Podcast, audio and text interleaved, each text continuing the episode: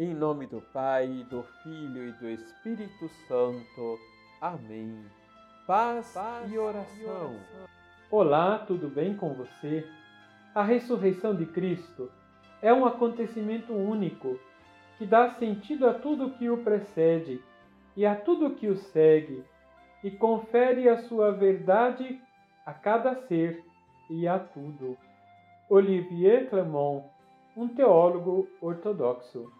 Liturgia, Liturgia diária. diária. Depois da conversa com Nicodemos, Jesus foi com os seus discípulos para os campos da Judéia.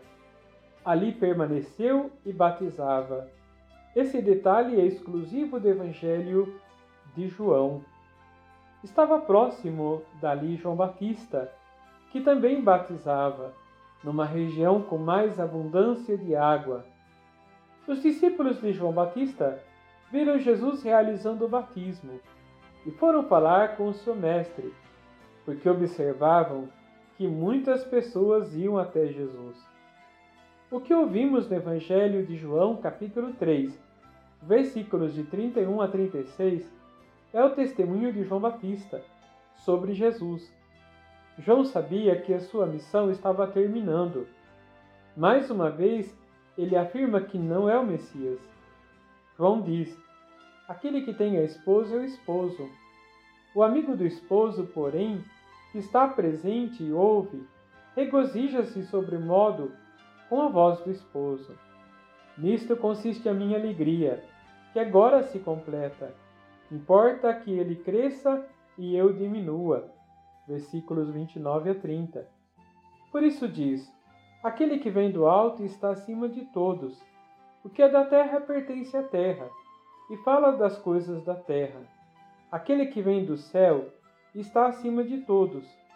O texto não quer afirmar que as coisas terrenas são más, antes nos mostra a superioridade de Jesus como luz do mundo ele, como luz, nos revela a grandeza de Deus na criação. Os homens, porém, ao acolher Jesus, não conseguiram perceber a sua grandeza.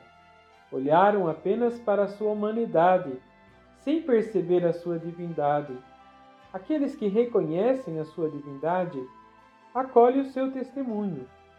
Por isso, quem aceita o seu testemunho atesta que Deus é verdadeiro versículo 33. Acolhe a palavra que é Deus e tem a vida eterna. O Filho amado do Pai é o Senhor de todas as coisas. Assim, quem o rejeita não verá vida, isto é, não participará do convívio eterno, da alegria que não tem fim. O que o testemunho de João nos faz pensar? Como temos acolhido Jesus em nossas vidas?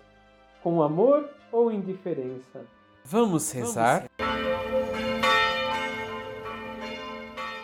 Senhor Jesus, que viestes do seio da Trindade para nos salvar, dai-nos sempre vos reconhecer presente no meio de nós, nos sacramentos e na vida, de maneira especial nos que sofrem nesse tempo de pandemia.